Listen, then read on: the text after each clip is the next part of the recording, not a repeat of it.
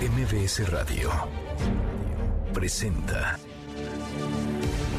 una forma distinta del periodismo de actualidad, donde las claves son informar, cuestionar y entretener. Manuel López San Martín en MBS Noticias.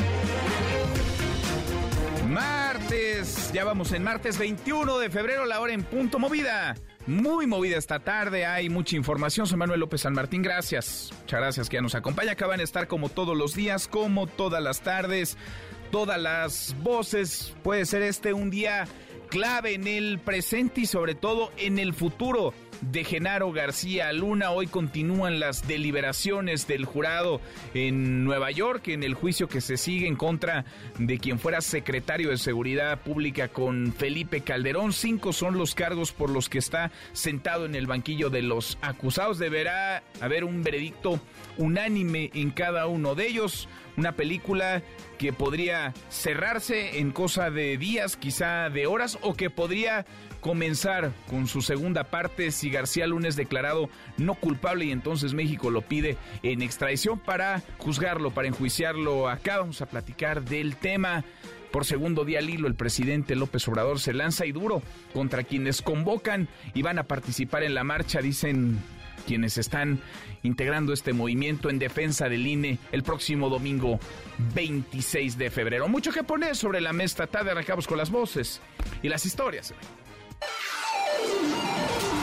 Las voces de hoy. Andrés Manuel López Obrador, presidente de México. Sí, está decidido, nada más estoy haciendo una investigación sobre cómo es el procedimiento, pero claro que sí. Fíjense, si no me va a extrañar el juicio, que al final de cuentas yo fui el único señalado. Rosa Isela Rodríguez, secretaria de Seguridad y Protección Ciudadana. En el caso de feminicidio también se ve el delito a la baja de 28.7. Luis Crescencio Sandoval, secretario de Defensa Nacional. Todo lo que realizaron fue el rescate de cuatro personas, 37 cuerpos, 65 metros cúbicos de escombro y 116 consultas médicas que dieron a la población. Luis Rodríguez Bucio, subsecretario de Seguridad y Protección Ciudadana. También tenemos en esta ocasión la extradición, pero en esta ocasión de, de Polonia a México. Se trata de Mijaí N. Él es requerido por un juez de distrito eh, con sede en el reclusorio sur por el delito de aso asociación delictuosa y fraude a instituciones de crédito. Son las voces de quienes hacen la noticia, los temas que están sobre la mesa y estas las imperdibles de martes. Vamos, vamos con la información. Dos, segundo día al hilo, el presidente López Obrador se lanza y duro en contra de la movilización del próximo domingo en favor del INE. Dice que los conservadores han tomado al instituto como bandera para atacar a su gobierno. La voz, la voz del presidente.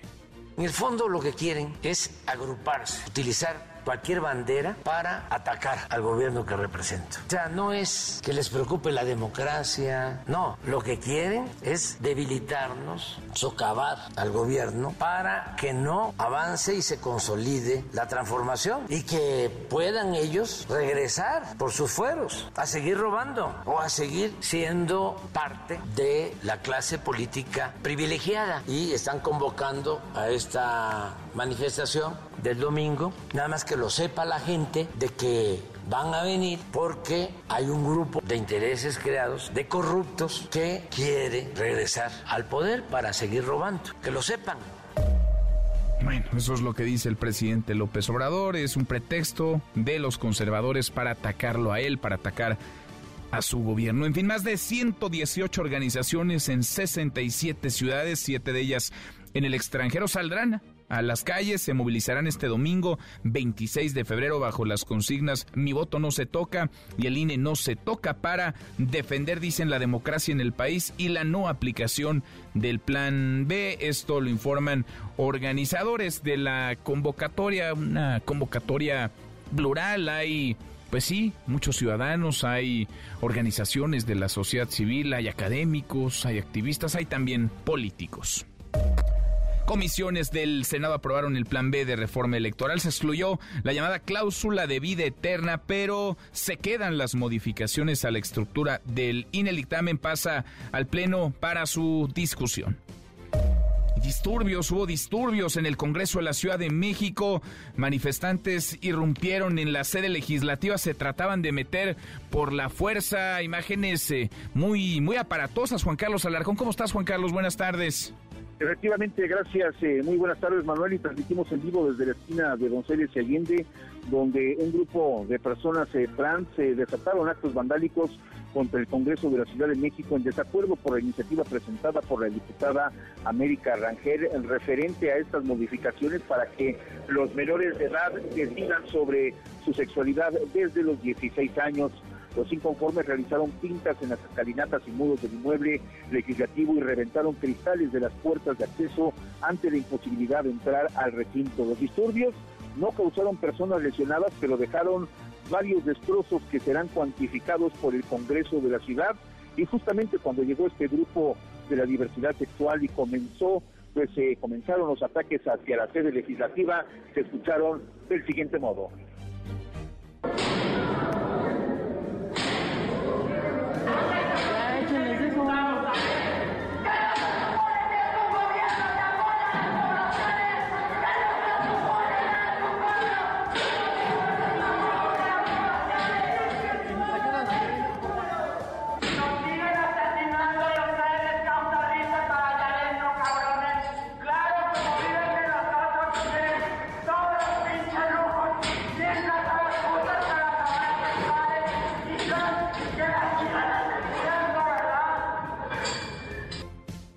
Que tú escuchabas de fondo, Manuel, amigos del auditorio, es justamente dos personas de la comunidad LGTB que ingresaron al lobby de la sede legislativa con la finalidad de ingresar al recinto para escuchar pues la sesión que se llevaba a cabo en relación a esta iniciativa de ley.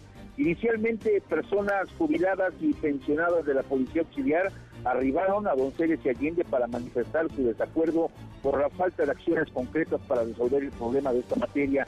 Cuando llevaban a cabo su manifestación, un grupo de mujeres trans se presentó y comenzó a lanzar consignas y enseguida arrojaron piedras para romper los cristales de acceso al Congreso ante la actitud beligerante, elementos del grupo antimotines de la Secretaría de Seguridad se trasladó hasta este punto para contener a los manifestantes extendieron una valla de seguridad con escudos acrílicos y evitaron que dichas personas irrumpieran en la sede legislativa y de ese modo cesaron las agresiones.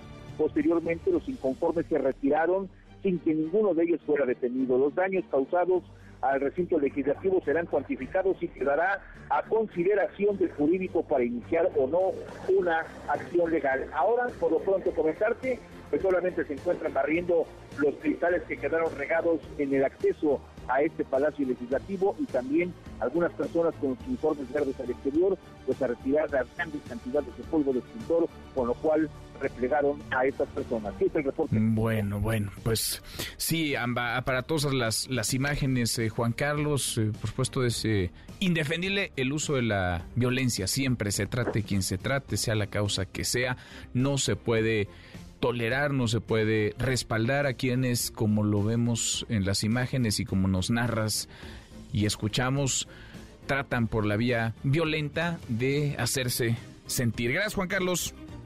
Un abrazo, muy buenas tardes. Otra vuelta, muy buenas tardes. Las imágenes ya también en mi cuenta de Twitter, arroba M. López San Martín.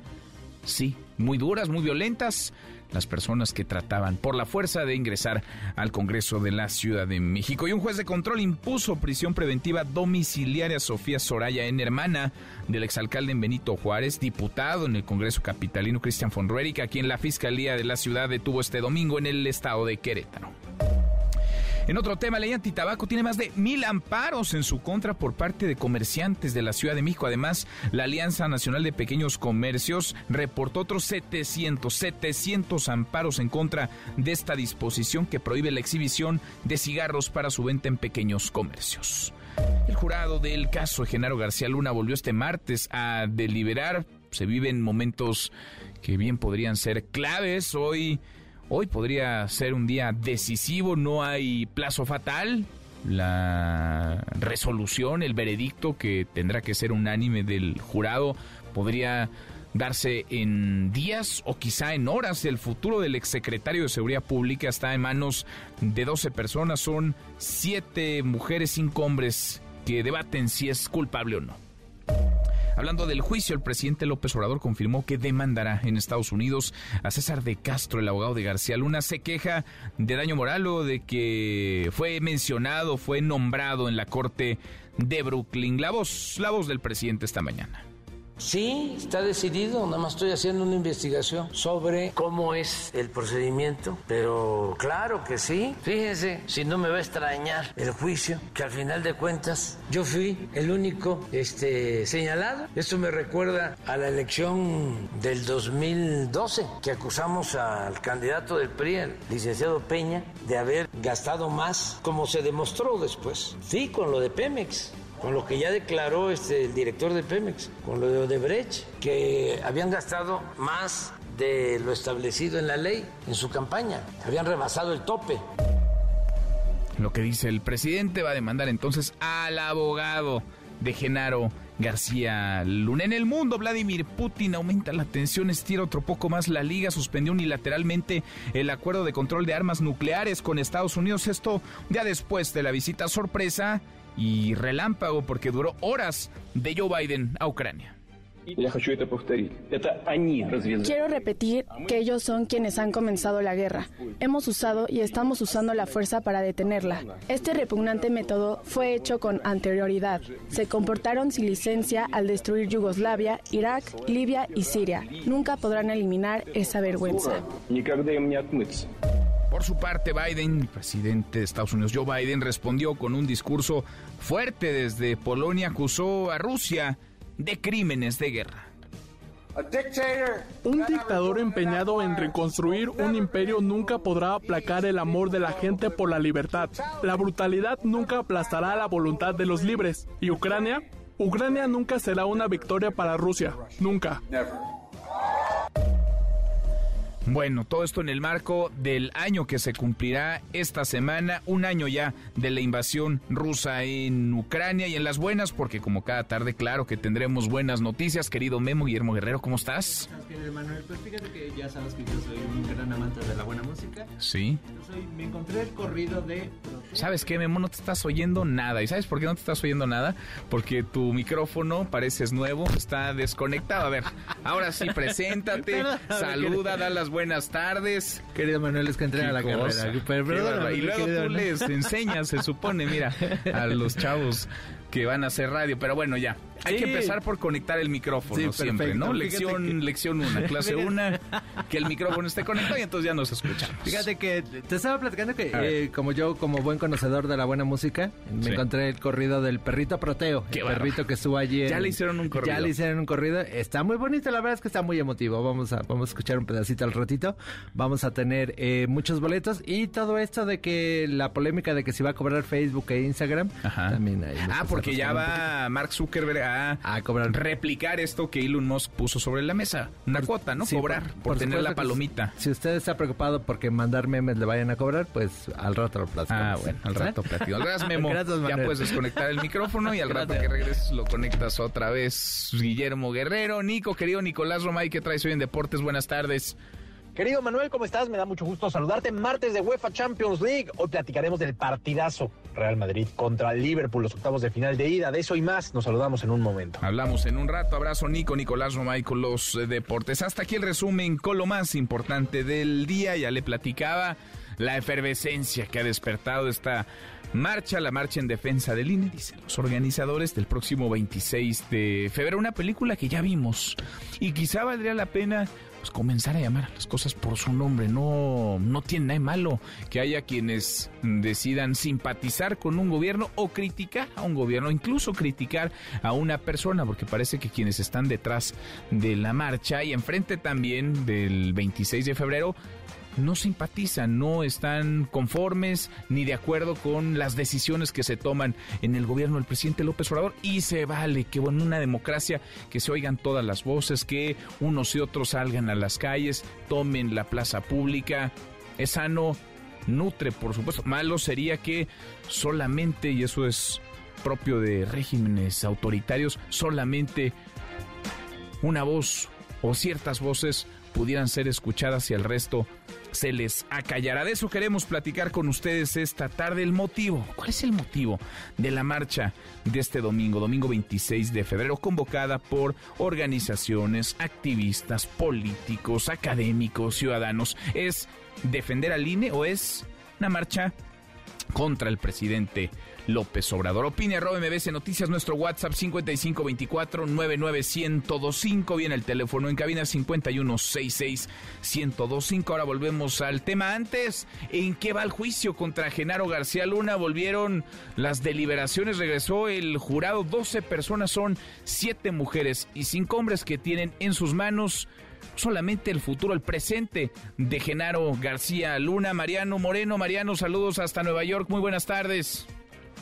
¿Qué tal, Manuel? Buenas tardes. Te saludo desde la Corte Federal del Este de Brooklyn, en Nueva York, en la recta final del juicio en contra de Genaro García Luna, quien fue secretario de Seguridad Pública en los tiempos de Felipe Calderón. Te comento, Manuel, que seguimos sin novedades en el frente. Ya es el tercer día de deliberaciones, Manuel, y el jurado que tiene en sus manos el destino de Genaro García Luna todavía no llega a un veredicto. Estos días, Manuel, han sido de mucha espera de mucha paciencia y tedio en esta Corte Federal de Nueva York. Han sido horas también de muchas suposiciones, de apuestas sobre cuándo se pudiera tener listo un veredicto. Los 12 miembros del jurado, formado por siete mujeres y cinco hombres, no tienen un plazo límite para llegar a un fallo, pueden tomarse todo el tiempo que consideren necesario. Incluso el mismo juez Brian Cogan les ha pedido que analicen y discutan la evidencia presentada con sumo cuidado y sin ninguna prisa. El viernes pasado, Manuel, el juez anunció que el jurado le había mandado algunas notas, eh, le pidieron, por ejemplo, evidencia sobre testimonios de algunos testigos como Jesús el Rey Zambada, solicitaron también información sobre el presunto secuestro de Genaro García Luna, que fue aparentemente ordenado por Arturo Beltrán Leiva, y también solicitaron información sobre el restaurante Campos Elíseos, que fue un restaurante bastante mencionado en este juicio como un punto de reunión entre autoridades y narcotraficantes. Al parecer, Manuel, el jurado aún sigue revisando esa evidencia que pidió desde el viernes, aunque es difícil saber si les falta mucho o poco para llegar a un veredicto. Eso, Manuel, solo lo saben las 12 personas que se encuentran encerradas en este momento deliberando sobre el futuro de Genaro García Luna. Recordemos, Manuel, que Genaro García Luna está acusado de cinco cargos que son involucramiento en una empresa criminal, conspiración para distribuir e importar cocaína en Estados Unidos y también de haber dado declaraciones falsas a las autoridades migratorias de este país cuando solicitó su naturalización.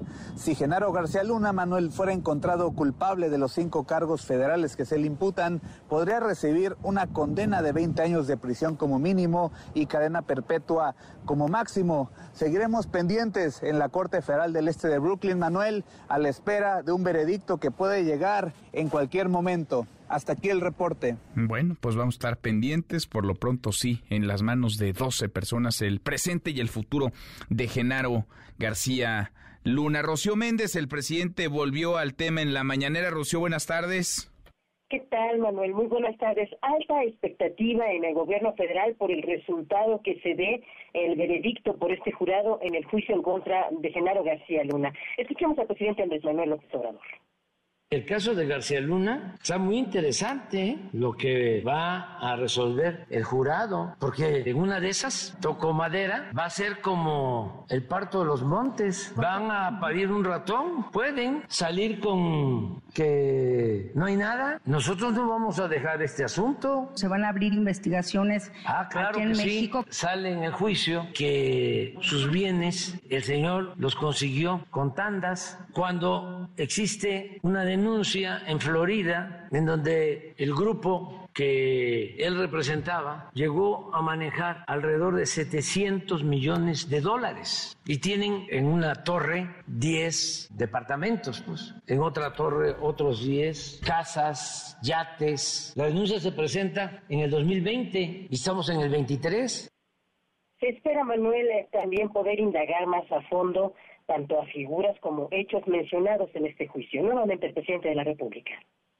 ¿Se tomarán en cuenta estos elementos para investigar aquí en México a Felipe Calderón? Vamos a ver lo que resulte. Nada más que tenemos que ventilarlo todo, porque la vida pública tiene que ser cada vez más pública. Vamos a esperar el resultado final del caso.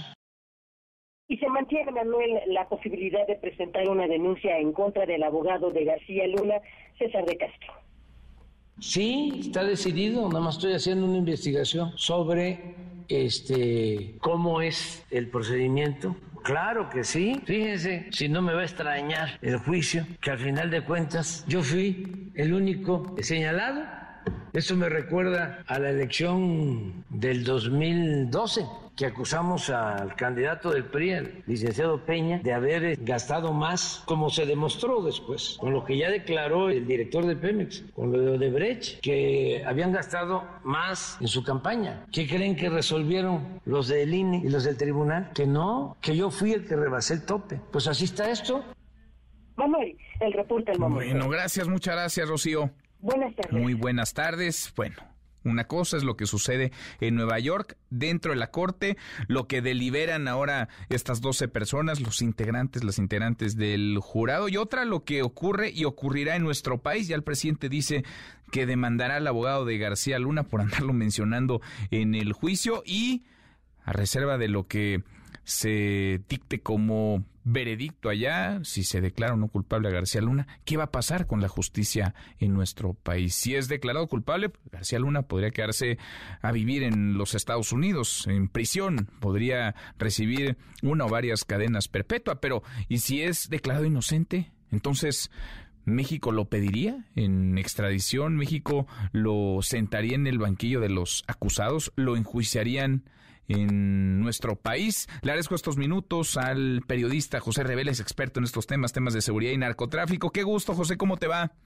Muy bien, Manuel, buenas tardes a tus, a tus órdenes. Gracias, como siempre, pues eh, entramos o no en la recta final de este juicio, el juicio contra Genaro García Luna, y qué podría venir, qué podría seguir en los siguientes días, José. Bueno, todo esto siempre está variando, ¿no? Podría haber un veredicto, pero también se pueden prolongar a mañana, tienen esa libertad.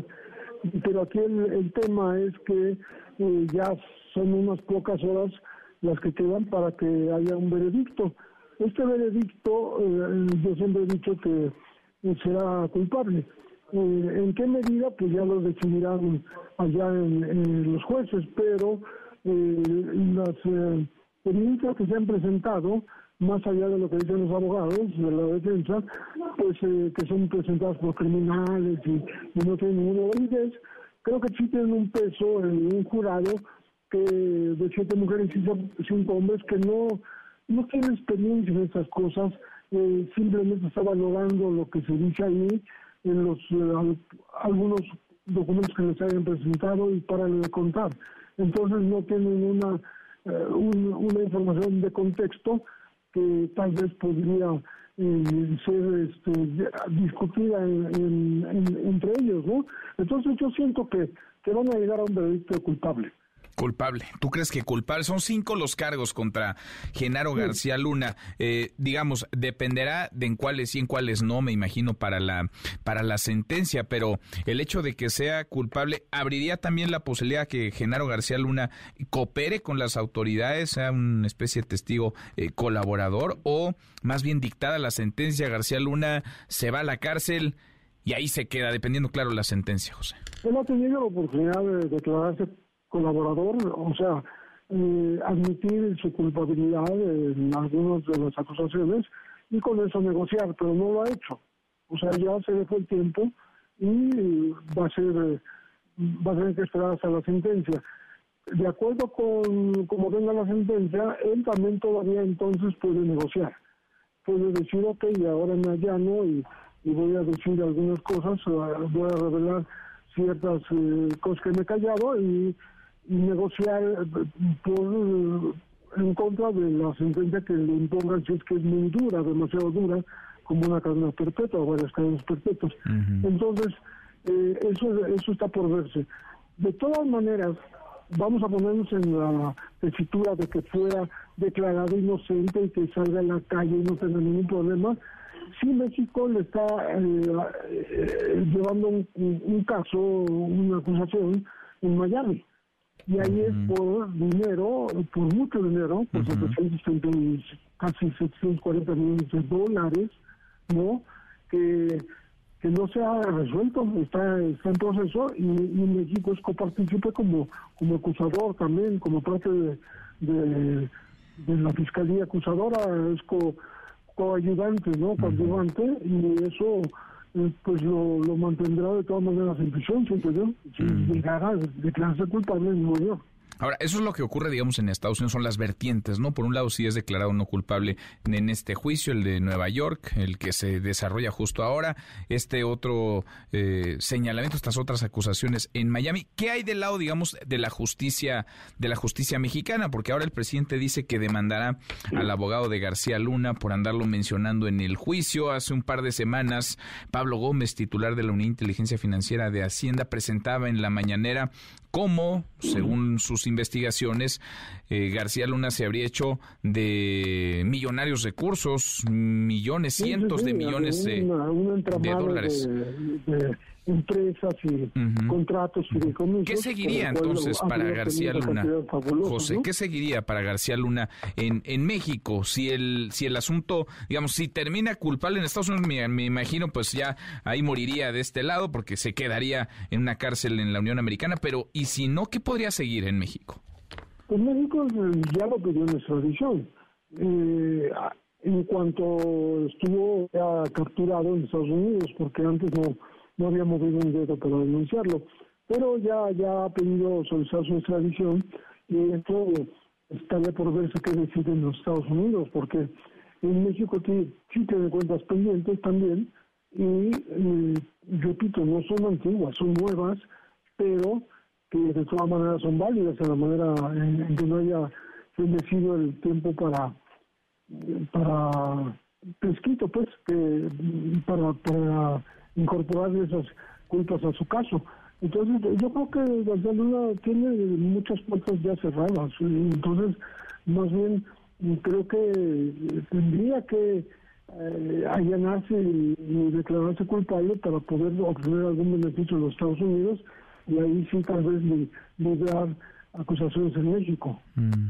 Pues interesante, muy interesante, porque esto está lejos todavía, muy lejos del final. Sí, parecía, que terminábamos, pero no, todos los días surcan algunos, bueno, y se prolongan, se prolongan las situaciones hasta que tengamos ya eh, una decisión plena, que creo que va a ser de culpabilidad. Mm, pues lo veremos y si es así o no, lo volvemos a conversar contigo. José, qué gusto como siempre, muchas gracias. Gracias, Manuel. Tardes. Muy buenas tardes. José Reveles, el futuro de García Luna en el aire, cosa de que le gusta. ¿Días?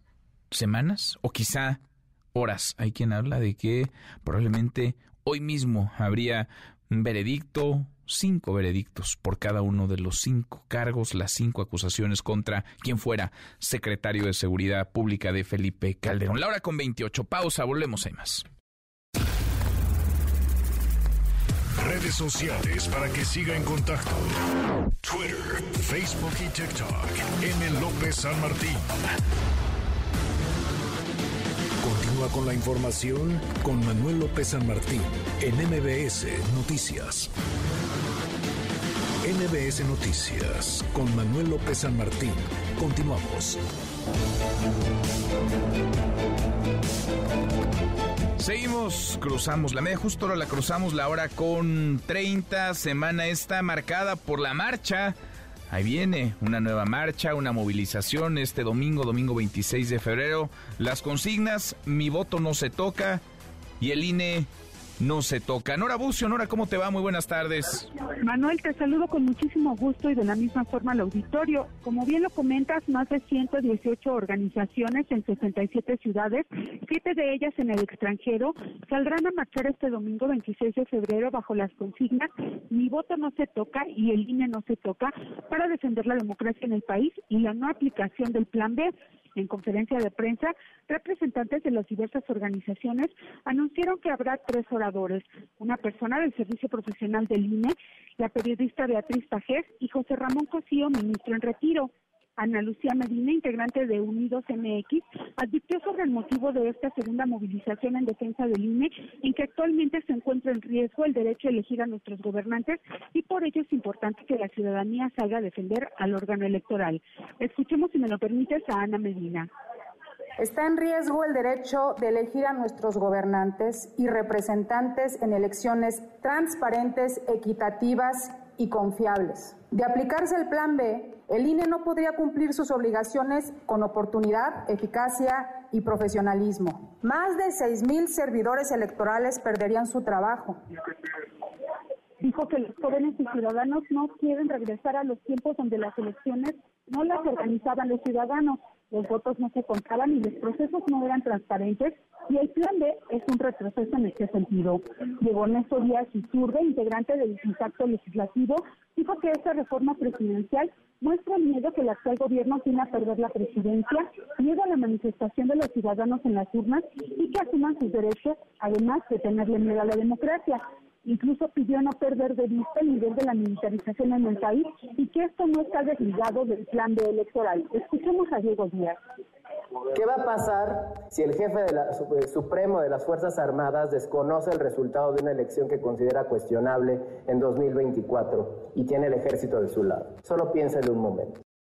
Finalmente, las organizaciones llamaron a no bajar la guardia después de la marcha del domingo y no dejar que el discurso de división permee entre los ciudadanos.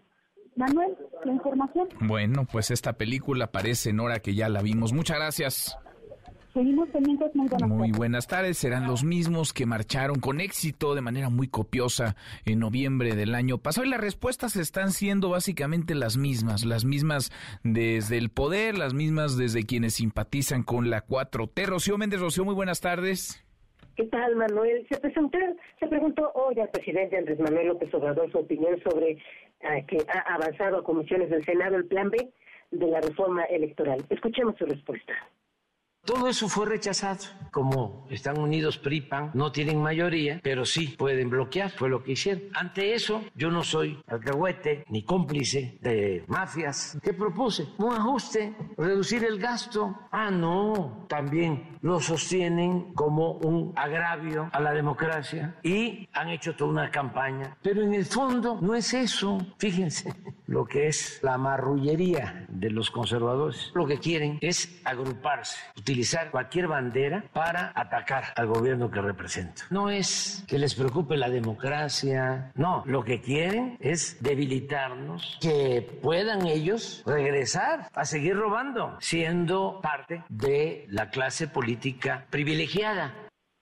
Y sobre la marcha del próximo domingo, así se refirió el presidente de la República se agrupan todos y están convocando a esta manifestación del domingo. Nada más que lo sepa la gente que van a venir porque hay un grupo de intereses creados, de corruptos, que quiere regresar al poder para seguir robando. Que lo sepan, para que no vengan aquí a decir, es que nos importa la democracia. Que la gente sepa a qué viene y también con todo el derecho. Si ellos están convencidos de que estaba bien el régimen de corrupción, de injusticia, de privilegios, pues que vengan. Si les gusta ese régimen, pues están en su derecho. O sea, es una especie de masoquismo, pero no se puede evitar. Somos libres. Lorenzo Córdoba y Claudio X González y Krause y Aguilar Camín, todos los que vivían del presupuesto.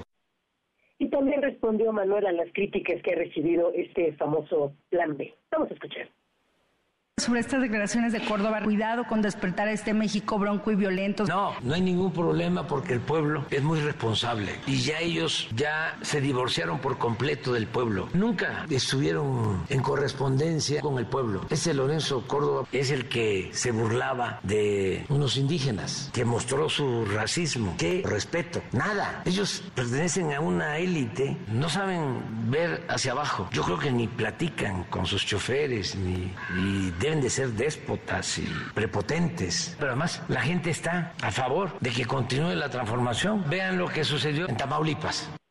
Manuel, el repunte del momento. Gracias, muchas gracias, Rocío.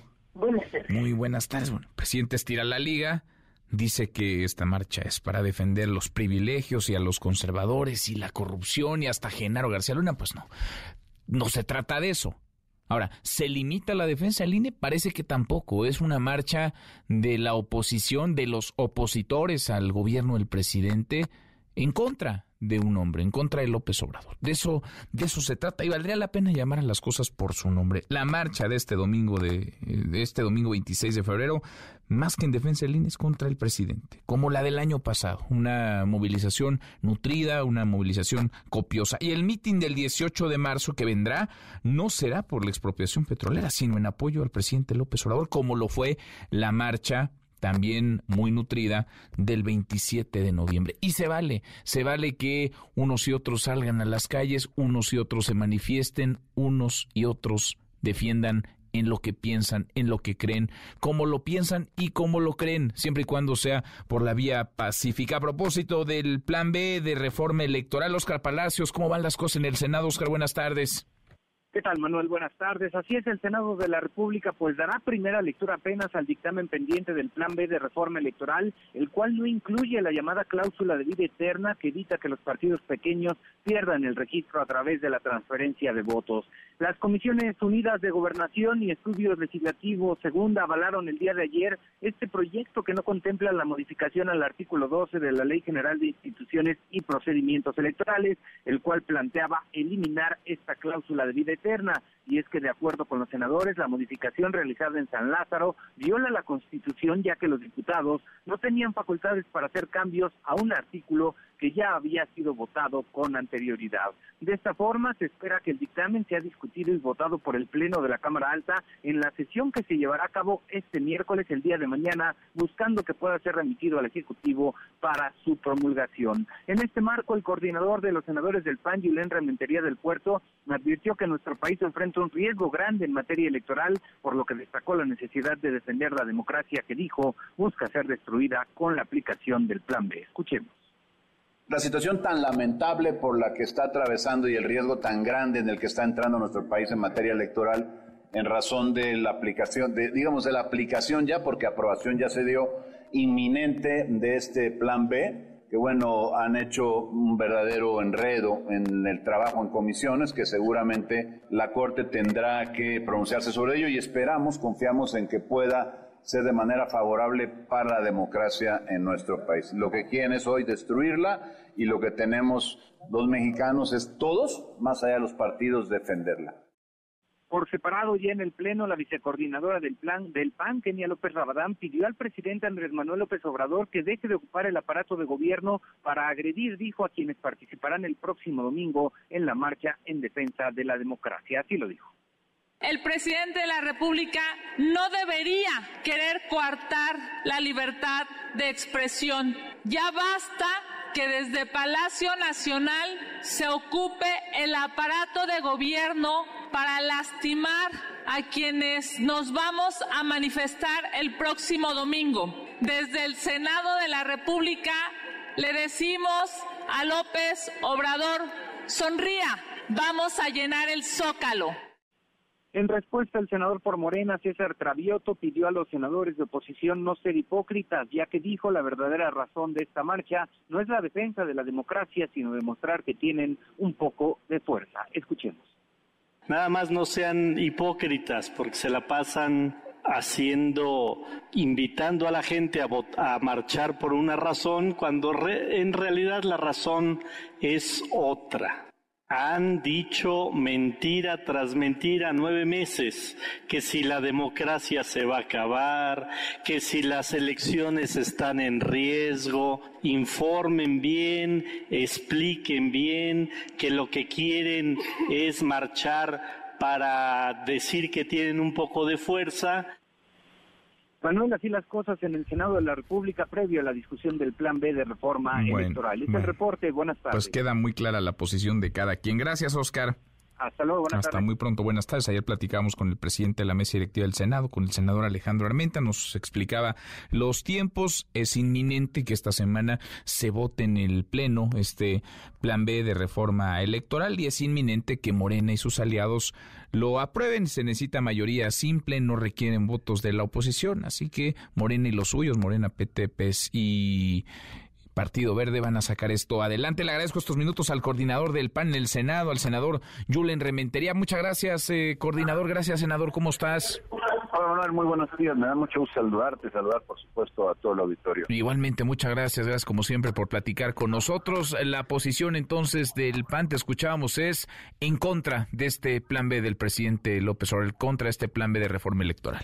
Sí, la verdad es que el plan B es en realidad una reforma electoral que lo que hace es perjudicar a, la, a los sistema electoral como lo conocemos en nuestro país, atentando, digamos, eh, tronchando de las piernas, pues permítanme la expresión, al Instituto Nacional Electoral, simplemente dejándolo en incapacidad real de poder atender sus obligaciones legales y constitucionales. Y entonces, bueno, nosotros tendremos que acudir a la Corte porque no debemos permitir, Manuel, más allá de cuestiones partidarias, no debemos permitir que pues el INE sea tomado a la fuerza por el gobierno y por el gobierno, alegando una falsa austeridad, pues quiera simplemente dejarlo inoperante. Porque es lo que está sucediendo. Al final, le reducen los recursos, no se establece cuál es el criterio, no hay un dictamen financiero para poder decir la razón por la que se reducen. Eh, por supuesto, recortan el 85% del servicio profesional que tienen ahí electoral y por supuesto, pues lo que hacen es delimitar también las áreas de atención al público, por ejemplo, para tener credenciales. No se le da certeza en dónde van a estar las casillas, si van a ser las mismas. En fin, hay una serie de cosas que cuando las vas sumando una a una, te das dando cuenta que es toda una estrategia. En sí misma una, cada una en lo individual pareciera no ser tan grave, pero cuando ves todo el plan, lo ves en su conjunto, en toda la legislación ya aprobada, porque no estamos por aprobar el plan B, el plan B ya fue aprobado, lo que ayer se discutió en comisiones es si se va a publicar o no, pero cuando lo ves todo en su conjunto ves que hay un, gran agravio a la democracia de nuestro país, por más que algunos digan que no, es así tal cual. ¿Dónde, dónde está ese, ese gran agravio y en qué se, digamos, eh, diferenciaría el plan A del plan B? Porque el plan A, vale la pena, digamos, el ejercicio de memoria no caminó porque era o así se vendió una modificación constitucional. Hay quienes piensan que este plan B transgrede la constitución y por eso es que va a terminar en la Corte, en la Suprema Corte de Justicia, coordinador. Bueno, la diferencia entre el plan A y el plan B es, digamos que simple. En el plan A se proponían reformas a la constitución. Para hacer reformas a la Constitución se requieren dos terceras dos terceras partes de los votos en, en las cámaras. No las alcanzan gracias a la votación del año 2021.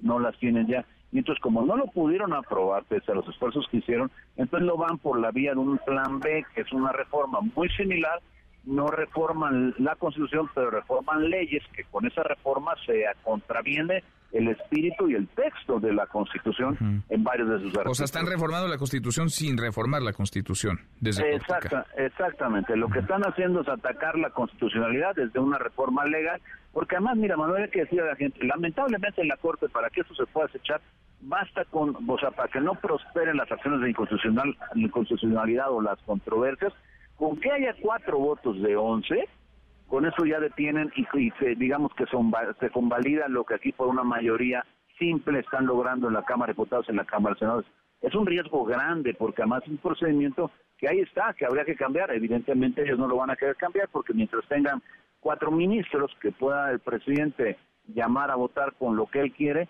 pues no podemos prosperar con las acciones de inconstitucionalidad que en este país debían de prosperar.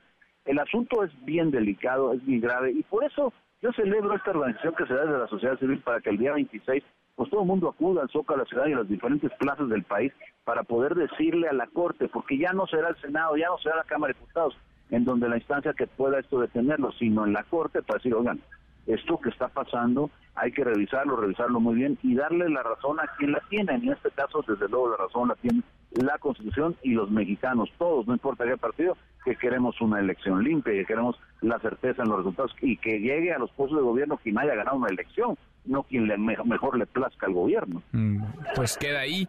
Por supuesto que la posición de la oposición está clarísima, así como la de Morena. Unos y otros se mantienen en lo que han dicho y van a votar como ya nos lo has mencionado tú y como lo han mencionado otros senadores de otros partidos. Julen, gracias, gracias coordinador, muchas gracias. Al contrario, hermano, muchas gracias a ti, un saludo a todo el auditorio. Igualmente, gracias, muy buenas tardes. El coordinador del PAN en Cámara de Senadores, Julen Rementería, van a votar en contra de este llamado Plan B de reforma electoral. Un sino corte antes y le agradezco mucho a mi compañera Ana Francisca Vega, quien ustedes pueden escuchar todas las tardes en estos micrófonos, los de MBC Noticias a las 5 de la tarde, nos comparte por lo que está ocurriendo justo ahora en Nueva York, en el juicio en contra de Genaro García Luna. El jurado habría alcanzado ya un veredicto en este juicio, según ha informado la Oficina de Comunicaciones de la Corte. ¿Cuál es ese veredicto? Lo sabremos en cosa de horas, si no es que de minutos. Pausa, volvemos, hay más. Siga a Manuel López San Martín en redes sociales. Twitter, Facebook y TikTok. M. López San Martín. Continúa con la información con Manuel López San Martín en MBS Noticias. Ya estamos de regreso. MBS Noticias con Manuel López San Martín. Continuamos en MBS Noticias. Diana Bernal. Qué gusto, Diana, como cada semana. ¿Y qué tema? A ver, siempre nos das luz y nos aclaras asuntos que parecen de pronto muy enredadas. Hoy hablamos de las tasas efectivas de impuestos sobre la renta de grandes contribuyentes, de los que pagan o en teoría deberían pagar más impuestos. Qué gusto, ¿cómo te va, Diana? Hola, Manuel, pues con el gran gusto de saludarte. Y sí, es un tema complejo, pero que cada vez se está usando más no solamente en México, sino como comentario al final a nivel internacional.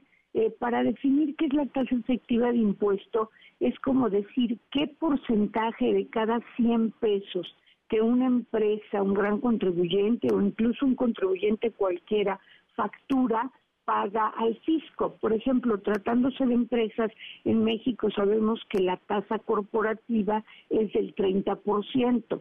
Sin embargo, las empresas tienen hacer deducciones. Esto podría ser que la tasa se redujera y quedaran efectiva, lo que efectivamente pagaran fueran como un 15% o un 10% de impuesto, 10 pesos por cada 100 pesos. Pero el SAT ha publicado ya en lo que va del año, hace unas horas publicó su cuarta este listado, 160 actividades económicas en 31 sectores productivos y las tasas efectivas de impuestos son muy bajas. Por poner un ejemplo, hay sectores del comercio al por mayor, como por ejemplo abarrotes, que no llegan ni a 2%, andan como por ahí del 1.5%, lo que significa eso, que por cada 100 pesos que marca su caja, ellos están pagando un peso con 50 centavos a SAT. Entonces, lo que está haciendo SAT es enviar al buzón tributario de cada contribuyente, y eso es muy importante, Manuel, que solo acepten, como hemos comentado, los contribuyentes, pues las notificaciones que llegan por su buzón. Entonces abren los contribuyentes su buzón y le dicen, oye, ¿qué crees? La industria, por ejemplo, de turismo, la industria de hotelería, está teniendo un porcentaje de utilidad de aproximadamente 7%, que es de los más altos, y tú estás pagando sobre 3%, sobre 2%, o incluso no has pagado. Entonces te invito a que te autocorrijas, es una invitación, puede el contribuyente atenderla o no, y que te regularices. Entonces esto, pues obviamente, si el contribuyente no lo atiende, pues tiene que medir su riesgo porque es muy probable que SAT lo llegue a auditar o a fiscalizar. Ahora hace, hace poco, perdón, escuchábamos a los representantes de Oxfam México diciendo que realmente las empresas pagan una tasa efectiva de impuesto muy por abajo del 30%. Y me gustaría brevemente comentar, Manuel, que Gustavo Petro en Colombia es un gobierno de izquierda, pero yo creo que hay muchas izquierdas. Allí él sí tuvo como una preocupación fundamental que para este año ya se aprobó, se aprobó el año pasado, la reforma tributaria para la igualdad y la justicia social. Y allá la tasa efectiva de impuesto que allá es la tarifa de 35%, allá sí ya es una realidad y van a cobrar una tasa efectiva de 15% sobre los ingresos contables de la empresa. Aquí pues no avanzamos en ese sentido, pero sí hay que tener cuidado con las indicaciones del SAC y en caso de que tú consideres que sí pagaste mal tus impuestos, regularizarte. Y si no, pues no hacerlo y calcular tu riesgo. Interesantísimo, como siempre, pues ayudándonos a entender lo indescifrable, a veces lo enredado que es todo el marco legal para pues para quienes sobre todo quieren pagar, Diana, y quieren estar en orden, quieren estar en regla. Qué gusto como cada semana escucharte. Gracias, Diana. Gracias, Manuel. Una feliz tarde. Muchas gracias. Igual para ti. Muy buenas tardes. Los numeritos del día. Citlali Sáenz, Citlali, qué gusto, qué gusto saludarte, ¿cómo estás? ¿Qué tal, Manuel? Buenas tardes a ti, buenas tardes también a nuestros amigos del auditorio. Te comento que pierden los principales índices en los Estados Unidos. El Dow Jones Industrial retrocede 1.81%, el Nasdaq retrocede 0.68% y el S&P BMW de la Bolsa Mexicana de Valores muestra una baja de 1.50%. Se cotiza en 53.109.09 unidades. En el mercado cambiario, el dólar en ventanilla bancaria se compra en 18 pesos con 84 centavos se venden 18 pesos con 86. El euro se compra en 19 pesos con 37, se vende en 19 pesos con 91. Finalmente te comento que la criptomoneda más conocida, el Bitcoin, se compra en 437.150 pesos por cada criptomoneda. Manuel es mi reporte. Gracias, muchas gracias, Citlali, muy buenas tardes. Economía y finanzas. Con Eduardo Torreblanca. Lalo, qué gusto, qué gusto saludarte, ¿cómo te va? Igualmente, Manuel, me da mucho gusto poder saludarte y poder saludar al público que nos escucha. Buenas tardes. Muy buenas tardes, seguimos en los ecos de lo que 2022 nos dejó, Lalo, en un rubro clave para entender cómo estamos y cómo va a andar la economía, cómo va a andar el bolsillo de los mexicanos. Eh, cifras, datos eh, preocupantes, Lalo, en torno al empleo al cierre del año pasado. Sí, hay, hay buenas y malas. Un documento muy completo que se dio a conocer ayer por parte del INIGI, pero que ahí es necesario leerlo con mucho cuidado. Extraigo 10 eh, cifras de la ocupación y el empleo en nuestro país al cierre del año pasado. Por ejemplo, el ejército que trabaja en nuestro país está compuesto por 58.3 millones de mexicanos o mexicanas. El año pasado se incorporaron 1.7 millones de ellos. Me parece que es una cifra buena pero hay que tomar en cuenta que hay 3 millones de patrones. El ejército de la informalidad es de 32.2 millones. Con esos 32.2 millones de mexicanos o mexicanas podríamos llenar a tope 379 estadios aztecas, Manuel. 379 para que veamos de qué dimensiones de informalidad en el país, 55%. El año pasado nada más se sumaron 548 mil personas contra los datos que ya se tenían en el 2021 en este terreno. Eh, dos millones doscientos sesenta y tres mil mexicanos realizan trabajo doméstico remunerado. En el año 147 mil personas se sumaron a la actividad, 248 mil mujeres se sumaron a la actividad productiva de la informalidad, pero en condiciones críticas de empleo se encuentra el 30.4% de la población ocupada. 30 puntos, estamos hablando números gruesos, de 17 millones y medio de trabajadores está en situaciones críticas de ocupación y me parece que de eso esos nueve eh, el décimo el décimo dato te lo tengo para el postre hablan perfectamente de lo bueno y de lo malo que trae el empleo al final del año pasado. Pues sí, sin duda. ¿Lalo tenemos tenemos postre? Claro que sí. El estado, a ver, dime, ¿cuál estado crees que tiene la mayor cantidad de trabajadores en México? Uy, pues me imagino que el Estado de México, ¿no? Que es el estado que tiene más el Estado habitantes, de mayor población. 7, millones 850 mil trabajadores, le sigue la Ciudad de México con 4 millones 698 mil y el tercer lugar Veracruz con 3 millones 648 mil empleos. Buen dato. Abrazo, gracias Lalo. Gracias, igualmente. Es Eduardo Torreblanca, dos para la hora. Información que va saliendo justo ahora de Nueva York. Genaro García Luna habría sido encontrado culpable en los cinco cargos por los que está sentado en el banquillo de los acusados, por los cinco cargos que ha sido acusado por las autoridades norteamericanas, culpable en los cinco cargos, tres de ellos por tráfico de cocaína. Ahora le tendremos más, más detalles. Tenemos como todas las tardes, claro que tenemos buenas noticias. Gracias, Manuel. Hoy es martes, martes 21 de febrero. Y solo le avisamos que vaya preparando su varita mágica, su capa de bruja cacle cacle, su caldero chorreante, porque ya viene el callejón mágico de Harry Potter a la Domex. ¡Qué raro! Ya le contaremos de esto, pero antes le diremos que... Si usted es usuario asiduo de Facebook e Instagram, deberá saber que Mark Zuckerberg va a empezar a cobrar. No te metas a mi Facebook.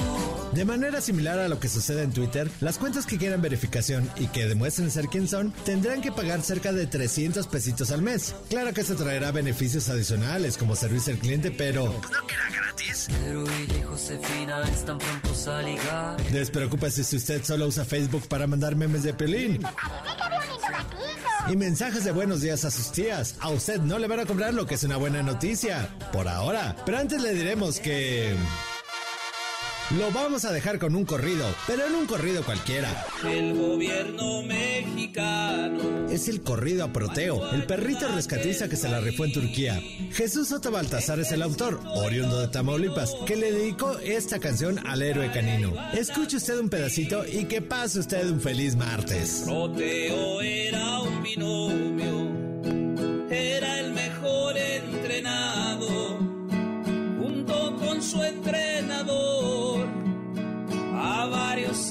salvado. Mi querido Memo Guillermo Guerrero, tu selección musical, siempre ese oído refinado que te caracteriza. ¿Cómo estás, Memo? Muy bien, querido Manuel, hoy sí lo conecté, ¿verdad? Ahora sí lo conecté. Ahora sí, está, ya tu micrófono sí, está ¿verdad? conectado, sí, ya Sí, aprendiste de lo tu que pasó hace rato, o sea, error. me puse más rojo, más rojo que un jitomate. Qué bárbaro. Hace ratito, pero bueno, ya. O sea que sí, le hicieron un corrido a Proteo este autor tamaulipeco. Dijo que eh, vio la noticia de, de Proteo el perrito que se fue a Turquía y entonces se llenó de lágrimas y le compuso esto sin fines de lucro, por supuesto, si usted lo busca. Está en YouTube, ahí el corrido de Proteo y sobre lo que, lo que pretende cobrar a partir de esta semana Facebook e Instagram solamente va a ser para marcas, para marcas que quieran verificar y que quieran tener unos unos unos extras, eh, servicio al cliente, eh, que, que puedan tener más estadísticas. Bueno, para ellos les van a cobrar. No para usted que comparte memes y que comparte memes de Pelén y saludos de buenos días. Para usted no le va a cobrar, solamente para Podrán marcas. seguir compartiendo Podrán esos seguir memes. compartiendo esos memes, mi querido ¿Te Manuel. mandan a ti memes de piolín, de buenos días? A veces, ¿Sí? yo los ¿O tú los yo- mandas? Yo, los mando de Sí, regreso. me imagino. Tenemos algunos boletos A si ver. quieren, si quieren asistir al concierto de Arjona que va a estar en el Foro Sol. Yo me sé todas las canciones de Arjona, seguramente voy a estar ahí. Seguramente, También- porque seguramente. tienes boletos y tú no te pierdes uno. Y para el cuerpo en que nací, esta obra que está en el Foro Shakespeare. Y para el cine, por supuesto, si quieren ver cualquier película de Cinépolis, de lunes a viernes, escriban a premios arroba mbs.com. Y súper fácil, díganos cuál fue el primer disco de Arjona. Está muy sencillita. Ándale. y ya con eso Tú tienes todos, ¿no? Yo tengo todos Tú en todas las todos. versiones. Sí, sí, sí. Sí, claro que- Acústico, con banda, hasta con banda debes tener, fíjate, En fin, gracias, Memo. Gracias, Manuel. Guillermo Guerrero, Lora con dos. Genaro García Luna declarado culpable en Nueva York, culpable de los cinco cargos en su contra. García Luna lo acusaban por tráfico de cocaína, tres cargos, uno por delincuencia organizada y otro más por declaraciones falsas.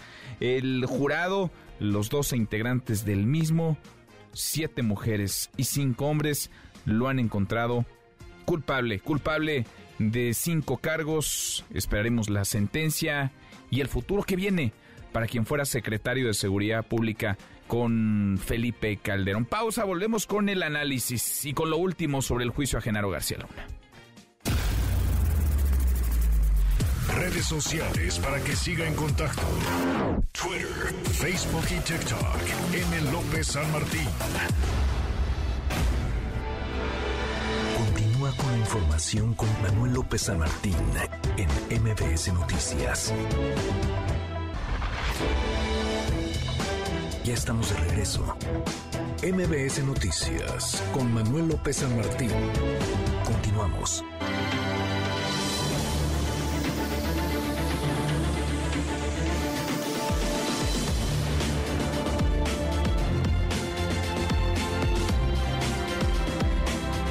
Seguimos la hora con siete minutos. Antes de revisar las redes, le informaba ya Genaro García Luna ha sido declarado culpable, culpable de los cinco cargos por los que se le acusa tres por tráfico de cocaína, uno más por delincuencia organizada y otro por dar declaraciones falsas. Mariano Moreno, tú no te has movido de la Corte de Nueva York, tú has vivido ahí prácticamente el último vez. Mariano, ¿cómo estás? ¿Cómo van las cosas? Buenas tardes.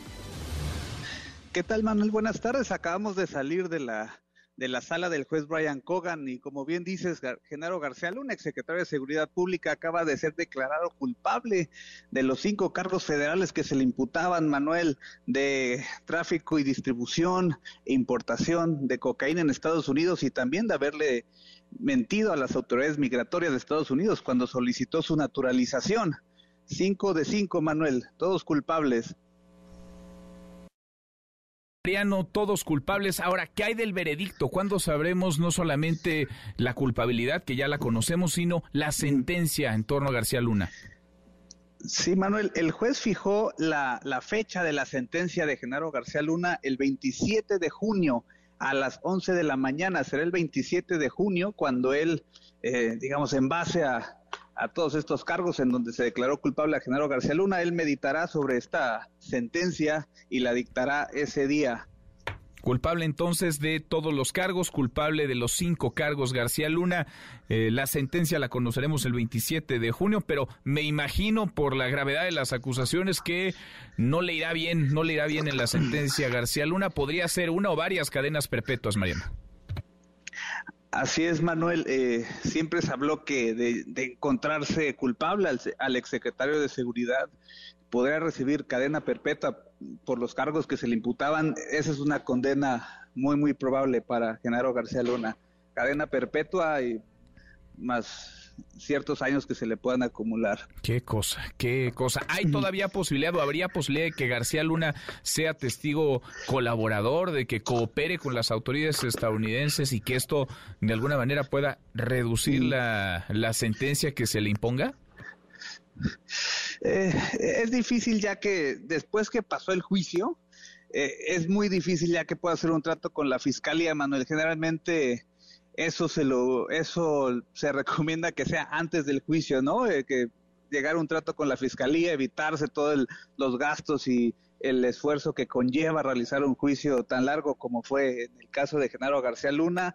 Eh, el juez también le dio 45 días a la defensa para poder apelar este, este veredicto me imagino que la defensa de Genaro García Luna será lo primero que haga en estos momentos, juntar sus argumentos para apelar este veredicto. Tienen 45 días aproximadamente hasta el 7 de abril, pero un trato con la, con la fiscalía, eso se ve complicado una vez que ya pasó este juicio, Manuel.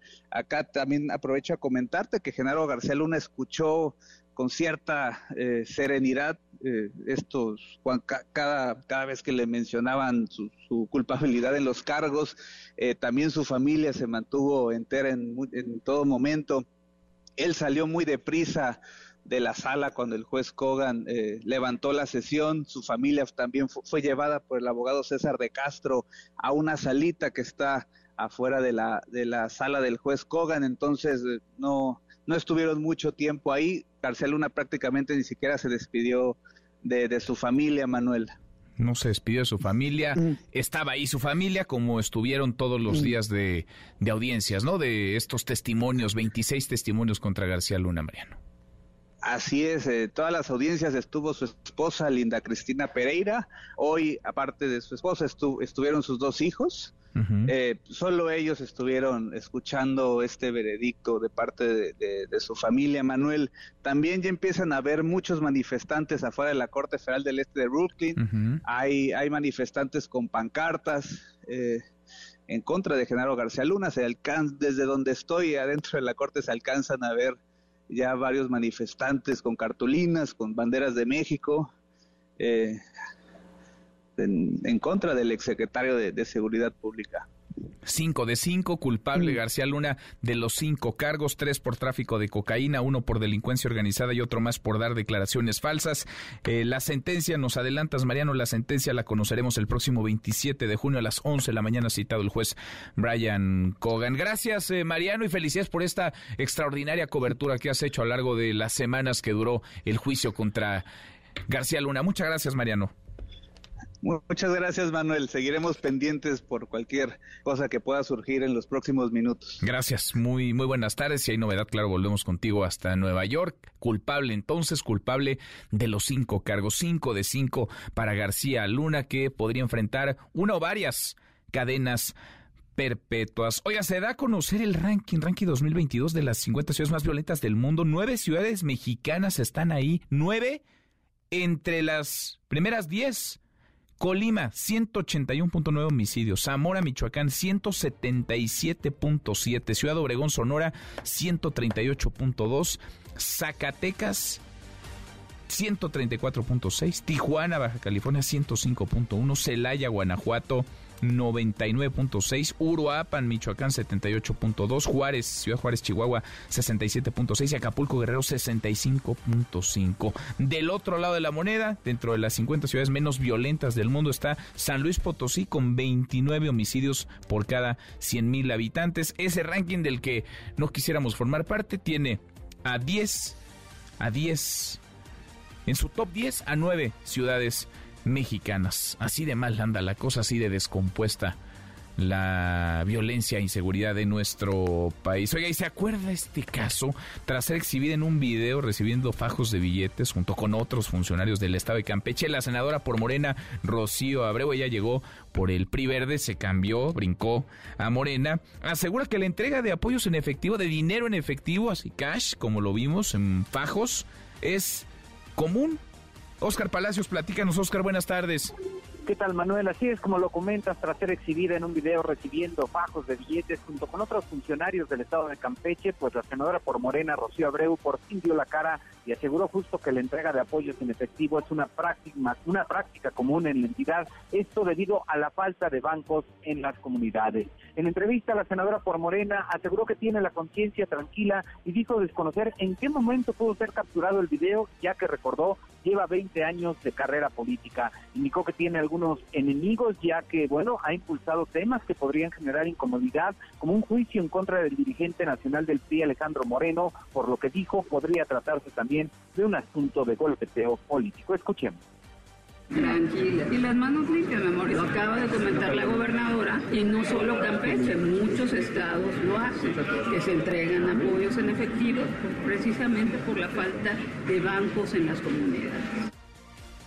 Sí, Abreu indicó que quienes la atacan pueden revisar sus portales de internet y comprobar que es de las senadoras que más invierte, pero también de las que más transparenta los recursos que recibe para gestión. Así lo dijo. Te digo, revisen mis páginas. Van a ver que ha estado. Yo soy, mira, yo reto, soy de la senadora que más invierte y más transparente los recursos porque ahí está. Cualquier senador que venga a acusarme, que me diga, yo lo reto que transparente los recursos que recibimos para gestión, porque yo te puedo comprobar de sobra lo que recibo y más. El argumento de Rocío Abreu fue cuestionado por el coordinador del PAN, Julen Rementería del Puerto, quien, bueno, consideró que se trata solo de una salida fácil y recordó que al final recibir dinero en efectivo es una conducta ilegal que debe investigarse. Manuel es el reporte. Bueno, Buenas tardes. entonces dice la senadora, pues yo recibía porque es práctica común, porque todos recibían, pues qué bien. ¿Y de dónde venía el dinero? ¿De parte de quién? A cambio de que, en fin, quedan muchas preguntas, pero como bien dices, Oscar, por fin apareció, por fin dio la cara, aunque dejó más preguntas, más preguntas de las que respondió, más preguntas en el aire. Gracias, Oscar. Hasta luego, Manuel. Hasta muy pronto, muy buenas tardes, Oscar Palacios. Pulse.mx NMBS Noticias. Todas las encuestas en tu mano. Poncho, querido Alfonso Basilio, socio director de Político MX, toca revisar el ranking, el ranking de presidenciales, el Poll of Polls de Polls MX. ¿Cómo te va? Muy buenas tardes. Estimado Manuel, muy buenas tardes. Pues sí, listos para la última actualización, revisar lo que hemos publicado esta semana respecto al Power Ranking presidencial, con algunos movimientos interesantes, sobre todo en la oposición, Manuel. A ver, ¿qué se movió y cómo se movió, Poncho? Mira, los primeros tres lugares se mantienen con las tres principales colcholatas de Morena y Claudia Sheinbaum en cabeza con primer lugar, Marcelo Ebrard está en segundo lugar y Adán Augusto López está en tercer lugar. Sin embargo, esta semana en la actualización del Power Ranking, Luis Donaldo Colosio Riojas, el alcalde de Monterrey, eh, representante de MC, sube dos lugares y queda en cuarto lugar Ricardo Anaya se, queda en el quinto lugar sin movimiento alguno y Santiago Krill baja dos lugares y en esta última actualización queda en sexto. Eh, esta, esta pelea, esta lucha, digamos, que hemos visto en las últimas semanas entre Colosio, Krill, Anaya y Vila, creo que está bien interesante y hay que poner atención cómo se va moviendo, porque ciertamente son eh, estos nombres de oposición, aunque hay algunos otros que se mencionan, pero son ellos y ellas los que están pues, en esa lucha por la posible candidatura presidencial de la posible también alianza del PAN PRI PRD. Eh, Mauricio Vila se queda en séptimo lugar, Lili Telle se queda en octavo lugar, Gerardo Fernández Noroña sube un lugar y está en noveno, y Claudia Ruiz Massieu baja un lugar y acaba el top 10, está en décimo lugar. Son movimientos, reitero, interesantes sobre todo para la oposición, porque ahí está el jaloneo en este momento. Eh, Claudia Sheinbaum me parece que ya se estabilizó eh, tras la crisis del metro, aunque pues sigue habiendo cosas relevantes para poner atención en la ciudad y Ebrard y Alan Augusto López igual. Ahorita tenemos cierta calma del lado federal y vale la pena pues ahora con todo lo de García Luna y demás, a ver qué declaraciones tendremos y si es que esto pudiera impactar algo la carrera del 2024. Va a ser interesantísimo. Por lo pronto, los primeros tres no, no se mueven, los cambios están abajo y sobre todo en la oposición arriba parecen consolidados. Entonces, Claudia Sheinbaum, Marcelo Ebrard y Adán Augusto López Poncho. En, primero, segundo y tercer lugar, cuando menos esta semana. vamos a ver a la siguiente. Vamos a ver, vamos a ver. Abrazo, gracias, gracias Poncho. Fuerte abrazo, Manuel. Muy buenas tardes, es Alfonso Basilio Soso, director de Político MX. Ahora volvemos al tema de Genaro García Luna. García Luna que ha sido declarado culpable de los cinco cargos por los que se le acusaba, culpable de los cinco cargos que le presentó que le levantó la Fiscalía de los Estados Unidos, tres por tráfico de cocaína, uno más por delincuencia organizada y otro por dar declaraciones eh, falsas. Antes, Juan Carlos, Juan Carlos Alarcón, ya nos platicabas de este zafarrancho que se armó en las instalaciones del Congreso de la Ciudad de México. ¿Qué pasó con la sesión? ¿Hubo? ¿Fue suspendida? Juan Carlos, actualízanos. Buenas tardes.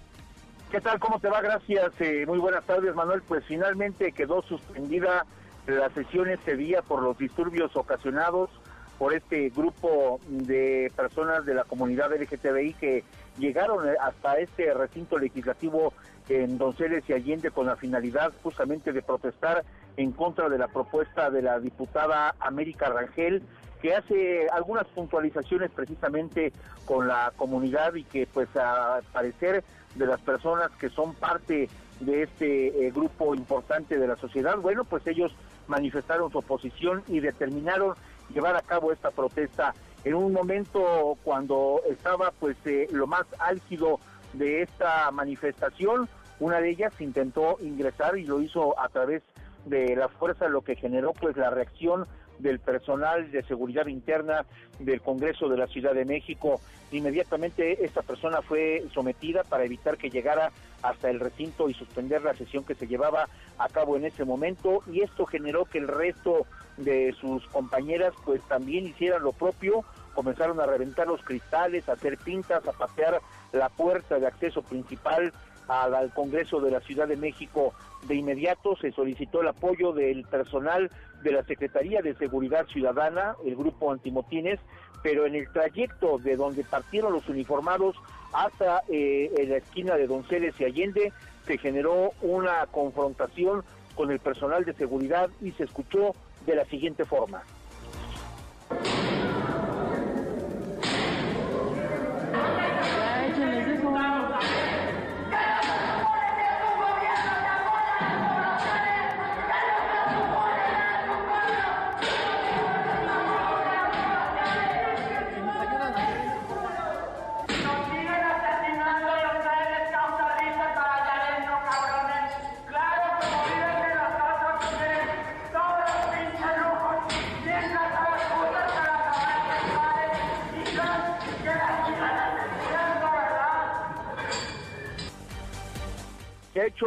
Evaluación de daños por parte del área jurídica del Congreso de la Ciudad de México y esto permitirá y dará paso al inicio de una carpeta de investigación precisamente por el delito de daños en propiedad.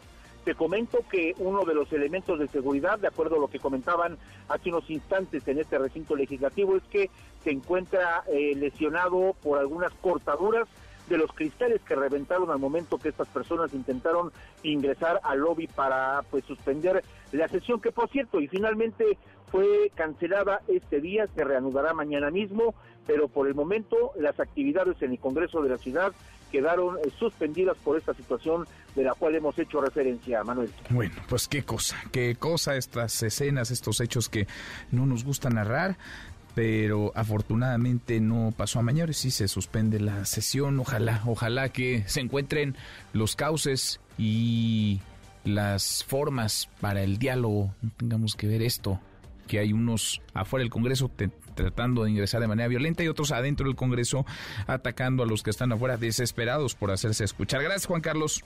Un abrazo, muy buenas tardes. Otra vuelta, muy buenas tardes. Por cierto, a propósito de temas de la Ciudad de México, un juez de control dictó prisión preventiva domiciliaria a Sofía Soraya, hermana del exalcalde Benito Juárez, Cristian Fonreri, quien fue detenido el domingo en Querétaro por su presunta relación con el llamado cártel inmobiliario, una presunta red de corrupción en el sector de bienes, de bienes raíces en esa alcaldía, en la Benito Juárez.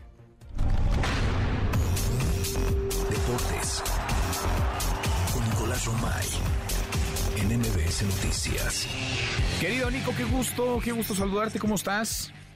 Muy bien, Manuel, encantado de saludarte, a ti y a toda la gente que está con nosotros. Vaya martes de UEFA Champions League, Manuel, vaya partidazo. Liverpool 2, Real Madrid 1. Acaba de anotar Vinicius Jr. Real Madrid iba perdiendo 2 por 0. Goles de Darwin Núñez, de Mohamed Salah y Vinicius Jr. con asistencia de Karim Benzema acerca al Real Madrid. Llevamos 22 minutos nada más, Manuel, y ya cayeron tres goles. Son los octavos de final de ida de la UEFA Champions League.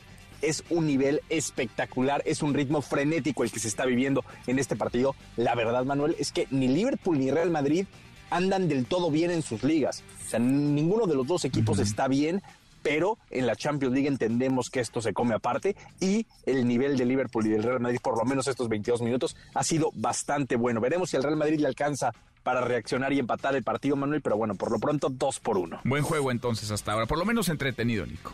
No, muy buen partido de, fútbol. La verdad es que lo estamos eh, disfrutando muchísimo. Y en el otro duelo de la UEFA Champions League, Manuel, el Frankfurt está empatando con el Napoli 0 por 0 después de 25 minutos. El Chucky Lozano, titular. Tiene minutos el Chucky Lozano en estos octavos de final de, ida. Buena noticia, definitivamente. Ojalá que, ojalá que pueda tener un buen partido el Chucky, pero ya el simple hecho de que esté jugando, de que sea titular en la, UEFA Champions League, hombre, es un ejemplo para todos. Sin duda. Es el, es el mexicano que juega en un mejor en un mejor equipo y que trae mejor nivel, ¿no? Es el, es el mexicano, digamos, que está mejor colocado en el, en el fútbol a nivel mundial, Nico. Sin duda, sin duda alguna, Manuel, y ojalá que, que se consolide, ¿no? Porque ha tenido altas y bajas en el Napoli, pero tiene que recuperar ese nivel para ser un titular indiscutible. El Napoli que seguramente será campeón en Italia, ¿eh? No es cosa para nada menor. la UEFA Champions League va a pelear, ¿eh? Sí, sin duda, sin duda va a pelear. En fin, Nico, mucho, mucho fútbol, mucho que escucharles en un rato más. Porque mañana también tenemos eh, otros partidos de la Champions League, el Leipzig contra el Manchester City y el Inter de Milán contra el Porto. Y hay Liga MX, Cruz Azul contra Atlas. Así que hay mucho fútbol. Eh, la verdad es que el fútbol no se detiene, Manuel. La Liga MX nos da un descanso de un día, pero ya después tenemos absolutamente todo. Entonces hay mucho que platicar. Muchísimo. Ahí vamos, ahí vamos de nuevo ya a la mitad, ¿no? A la mitad del, del torneo. Ahora sí, ya estamos llegando a la mitad del torneo. Necaxa, a ver, a ver, Manuel, a ver, a ver. 12. En estos momentos, digo, depende. El Atlas tiene un partido menos y tiene siete puntos, los mismos que Necaxa. Entonces, por ahí el, el Atlas, los rojinegros del Atlas, en el clásico de MBS entre Jesse Cervantes y Manuel López San Martín, eh, puede echar a... Pero bueno, es muy joven esto, eh, estamos a la mitad. Oye, ¿cómo andarán los demás equipos el 13, el 14, el 15, 17, 18? Es más, ¿cómo andará el 11, el 10? Que el Necaxa es 12 y no gana, pero... El Necaxa es 12 con 7 puntos, pero fíjate, Mazatlán tiene un punto después de siete partidos. Cruz Azul tiene cuatro puntos después de seis partidos. Sí, sí, sí, sí. sí. Puebla siete. Pues sí, hay, muchos equipos con siete, ¿eh? Pues sí, todos los, Para que no te todos los puntos están ahí agrupados en los primeros cuatro o cinco lugares de la, de la liga, Nico. Los que sí comen aparte es Rayados, Tigres, América y Pachuca, ¿eh? Esos cuatro equipos sí están en otra y casi las Chivas, ahí están. Y casi las Chivas, tienes razón. Sí, casi, ya se quieren meter ahí ese grupo, a ese selecto grupo de la Liga MX. Nico, en un ratito más los escuchamos. Un abrazo, Manuel. Los esperamos a las 3. Marque claro por MBS Radio. Abrazo grande, Nico. Nicolás Romay con los deportes. Pausa. Volvemos para platicar sobre lo que ocurre en el juicio a Genaro García Luna. García Luna que ha sido declarado culpable, ha sido encontrado culpable por las 12 personas que integran el jurado. Culpable de los cinco cargos por los que se le acusó. Culpable por tráfico de cocaína, por delincuencia organizada. Tres cargos son por tráfico de cocaína, uno más por delincuencia organizada y otro por falsedad de declaraciones. La sentencia llegaría el próximo 27 de junio. Antes una vuelta por el mundo de la mano de mi tocayo Manuel Marín y volvemos, hay más. Internacional. Al suspender el acuerdo de control de armas nucleares New START, el presidente ruso Vladimir Putin dio un paso más en el conflicto con Ucrania y la OTAN, lo cual podría llevar al mundo a una guerra sin precedentes. Dicho acuerdo establece un control para evitar la proliferación de armas de destrucción masiva entre los Estados Unidos y Rusia, tema que fue central durante la Guerra Fría y que hoy activa de nuevo las alertas en todo el mundo, ya que Rusia podría incrementar su arsenal nuclear y reanudar sus ejercicios nucleares. Quiero repetir que ellos son quienes han comenzado la guerra. Hemos usado y estamos usando la fuerza para detenerla. Este repugnante método fue hecho con anterioridad. Se comportaron sin licencia al destruir Yugoslavia, Irak, Libia y Siria. Nunca podrán eliminar esa vergüenza. Corea del Norte, China y ahora Rusia se encaminan a una proliferación de armas de destrucción masiva. En el caso de Corea del Norte, ha realizado dos ensayos balísticos en menos de una semana, mientras que la inteligencia estadounidense reportó desde el año pasado un incremento en la construcción de armas nucleares. Por parte de China, ahora la Casa Blanca y sus aliados tendrán que construir un nuevo modelo de disuasión para evitar que el mundo entre a una guerra nuclear. Redes sociales para que siga en contacto: Twitter, Facebook y TikTok. M. López San Martín. Continúa con la información con Manuel López San Martín en MBS Noticias. MBS Noticias con Manuel López San Martín. Continuamos. Seguimos. Culpable, Genaro García Luna, culpable, es encontrado culpable por el jurado, las 12 personas, los 12 integrantes, 7 mujeres, 5 hombres, de los 5 cargos que se le imputan en Estados Unidos, participar en una empresa criminal, nexos con el cártel de Sinaloa, conspiración internacional para la distribución de cocaína, conspiración de distribución y posesión de cocaína, conspiración de importación de cocaína y dar una declaración falsa ante la autoridad migratoria. Culpable de los cinco cargos García Luna. Ahora volvemos al tema. Antes están por cumplirse ya 365 días de guerra. Un año de la invasión rusa en Ucrania. Hatsiri Magallanes, ¿cómo te va Hatsiri? Muy buenas tardes. Así es, ¿qué tal Manuel? Muy buena tarde. Pues fíjate que a unos días de que se cumpla justamente un año de esta invasión rusa en Ucrania, la embajadora de Ucrania justamente en nuestro país, Oksana Dramarevska, rechazó la propuesta del presidente Andrés Manuel López Obrador sobre una tregua por cinco años para detener precisamente esta guerra, promover la paz y revertir los efectos de la inflación. En esta conferencia de prensa realizada el día de hoy, la diplomática señaló que dar una tregua representaría pues dar tiempo a los rusos de reorganizar sus ataques. Así lo dice. Sobre la proposición del presidente López Obrador, eh, su plan de paz, digamos, eh, sí que apreciamos todos los es esfuerzos de todos los líderes mundiales, pues en este sentido también del presidente Obrador, pero en este momento un cese del, fuego, una tregua para cinco años, um, esto no vemos cómo puede ayudar esto. Esto solamente va a dar tiempo para Rusia a reagrupar sus fuerzas, pues esto es difícilmente que puede funcionar. Ahora la única vía, por lástima, uh, que vemos es ganar esta guerra en, en campo de batalla. Sin embargo, aquí la embajadora agradeció que ante la Organización de Naciones Unidas México haya fijado una postura clara en torno a este conflicto bélico al estar en contra de las agresiones rusas contra Ucrania. Dejó en claro también que la ayuda que solicitan de México, por supuesto que no son armas, sino de tipo humanitario. Además, culminó al gobierno de nuestro país para que se sume a la aplicación de sanciones en contra de los invasores. Vamos a escucharla nuevamente. Hemos ya eh, escuchado la respuesta del presidente mexicano, pues entendemos su postura. Sí, no pedimos armas de México, pedimos otro tipo de apoyo. Además, para nosotros es muy importante que México sume a nuestros socios que han impuesto sanciones contra Rusia, sanciones económicas, sanciones políticas y sanciones como eh, contra oligarcos rusas, porque esto sí que funciona y esto sí que ayuda a acabar esta guerra y derrotar la maquinaria militar de Putin. Sin embargo, dijo que algunos países de la región de las Américas pues no han fijado una postura clara, por eso pues aprovecha también para instar a estos países a ponerse del lado de la víctima y no del agresor. Vamos a escucharla nuevamente. Hacemos un llamado a los países que hoy aún no han determinado su posición bajo el pretexto de la neutralidad o no la intervención a tomar una posición clara de apoyo a la justicia, el bien y el derecho internacional. Le instamos a ponerse al lado de la víctima y no del agresor. Gracias, muchas gracias. Buenas tardes. Muy buenas tardes. Se cumplirán en días 365, ya 365 días de invasión, un año de que Rusia se metió en Ucrania. Le agradezco estos minutos a la ex embajadora de Polonia en México, a la doctora Beata Bogna. Gracias, eh, Beata, qué gusto escucharte. ¿Cómo estás? ¿Cómo estás, eh, Manuel? Un gusto saludarte. Buenas Igualmente, muy muy buenas tardes. Eh, ¿Qué análisis perfilar, qué análisis ir haciendo cuando además parece a estas alturas, a punto de cumplirse un año de guerra, pues eh, la, la, escalada también en, la narrativa adquiere nuevos, nuevos niveles con las declaraciones del presidente Vladimir Putin, con las declaraciones del presidente de Estados Unidos, Joe Biden? ¿Cómo ves las cosas, Beata? Mira, pues la situación obviamente muy compleja en este, en este contexto de la invasión rusa a, Ucrania. Un año sigue abierto el frente, el frente de guerra de más de 1.600 kilómetros en el territorio de ucraniano con constantes eh, constantes enfrentamientos entre las Fuerzas Armadas rusas y, ucranianas y obviamente los preparativos de las dos partes para eh, un ataque, podríamos decir, decisivo.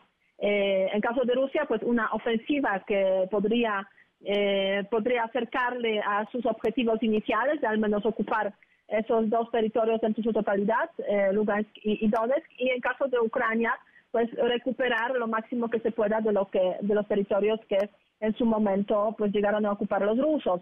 Eh, no vemos en este momento una posibilidad de negociación, de que las partes se sienten en la mesa de negociación, porque pues las dos están con sus objetivos, o sea, ucranianos eh, recuperar sus territorios y mantener su soberanía y los rusos pues básicamente eh, básicamente pues al menos tener algo para quizás poder en algún momento salirse de esta de esta guerra pero no es ahora quizás tampoco es este año. De hecho a un año de, de la invasión eh, tuvimos ocasión de escuchar hoy el discurso de Putin en el Parlamento ruso Duma un discurso largo, una hora, 50 minutos casi, en el cual obviamente hay mucho de lo que se esperaba, de lo que ya decía en varias, dijo Putin en varias ocasiones, que es la guerra eh, que, ah, en la cual pues él tuvo que involucrarse por presiones del Occidente, que el Occidente está, está básicamente intentando eliminar Rusia eh, y, y, que Rusia va a estar eh, continuando con la operación especial en Donbass, porque es así como se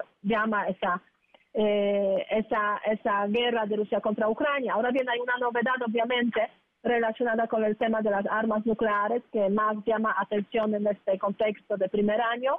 La decisión de Putin de suspender la participación de Rusia en el Tratado de Control de Armas Nucleares, START, eh, así con abreviación lo conocemos.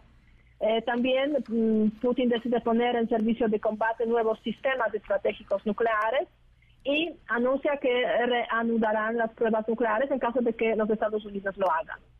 Pero lo más preocupante es el tema, obviamente, de suspensión de participación de Rusia en START. Es una señal de que eh, la escalada en la dirección de lo nuclear, pues, eh, pues la tenemos muy presente en el contexto de, de Rusia, que al iniciar la guerra contra Ucrania ya puso en alerta sus armas nucleares de disuasión. Eh, y, frente a eso, pues la verdad es que el Occidente ha reaccionado ya con declaraciones de parte de Blinken, por ejemplo, secretario de Estado de Estados Unidos, en la cual él comparte que eh, le da mucha pena que Rusia decida tomar esa decisión de suspender su participación en START. eh, secretario general de las Naciones, eh, perdón, de, la Alianza Atlántica, de la OTAN, invitando a que Rusia regrese, digamos, en cuanto a su participación en, en START.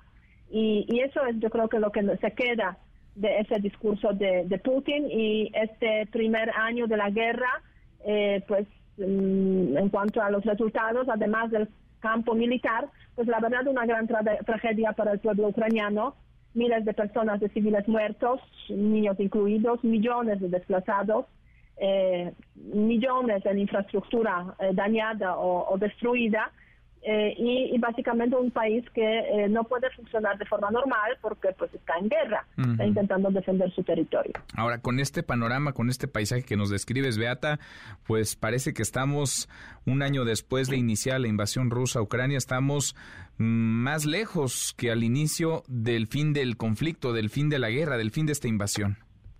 Eh, sí, la verdad es que eh, estamos lejos, todo parece indicar que sí estamos, estamos lejos, o sea, yo creo que el año 2023 va a ser el año en el cual sí seguirá la guerra, incluso en el futuro si se llegará un momento de cierta cierta calma o algún acuerdo, digamos, de alto al fuego, etcétera, creo que la guerra no desaparecerá del panorama de Europa Central y Oriental, y seguirá ahí como un conflicto congelado, como muchos otros conflictos que tenemos en este espacio postsoviético. Eh, y hasta que básicamente Putin esté en el poder, él no renunciará a, eh, a tener como esa influencia en Ucrania eh, a través de pues, herramientas políticas o a través de herramientas militares, que es básicamente la invasión contra, contra Ucrania que hoy estamos presenciando. Así que nos esperan bastantes años, me da la sensación, eh, de esa guerra que puede irse transformando, obviamente. Ahora estamos viviendo ese momento eh, muy, muy caliente, o sea, muy fuerte y que afecta, obviamente, de forma tremenda a la población ucraniana. Pero en unos cuantos años es posible que, bajen un poco las tensiones, aunque Ucrania, eh, es posible que Rusia mantenga pues control obviamente de algunas partes del territorio ucraniano. Depende todo mucho también de cómo va a desarrollarse eh, esa guerra en el campo de batalla, eh, de las capacidades de Ucrania de ir recuperando los territorios perdidos a favor de Rusia en este, en este contexto. Pues qué complejo, qué complejo el panorama. 365 días se cumplirán esta semana, un año de la invasión rusa a Ucrania. Lo peor que podría pasar es que normalizáramos el conflicto, por eso vale la pena hablar y hacer estos cortes de caja contigo. Beata, qué gusto escucharte, muchas gracias. Muchísimas gracias, una buena tarde y hasta luego. Igual para ti es Beata Bogna, ex embajadora de Polonia en nuestro país. Así andan las cosas, un ambiente, por decirlo menos, eh, crispado, con discursos muy incendiados de un lado y del otro. Vladimir Putin aumentando la tensión, estirando la liga, suspendiendo unilateralmente el acuerdo de control de armas nucleares con Estados Unidos un día después de la visita express y sorpresa además de Biden a Ucrania, de Joe Biden a Ucrania. Y Biden, por su parte, respondiendo con un discurso fuerte desde Polonia, donde acusa a Rusia de crímenes de guerra. Segunda emisión. Manuel López San Martín, en MBS Noticias. Ya le informaba, Genaro García Luna ha sido declarado culpable de los cinco cargos que se le imputan en Estados Unidos, tres por tráfico de cocaína, conspiración internacional por la distribución de cocaína, conspiración de distribución y posesión de cocaína y conspiración de importación de cocaína. Uno más por eh, crimen organizado, participar en una empresa criminal, presuntamente los nexos con el cártel de Sinaloa y uno más por falsedad de declaración, haber dado una declaración falsa ante la autoridad migratoria. Cinco de cinco, Jorge, querido Jorge Fernández Menéndez, periodista, experto en estos temas, temas de seguridad y narcotráfico. ¿Cómo estás, Jorge? Muy buenas tardes.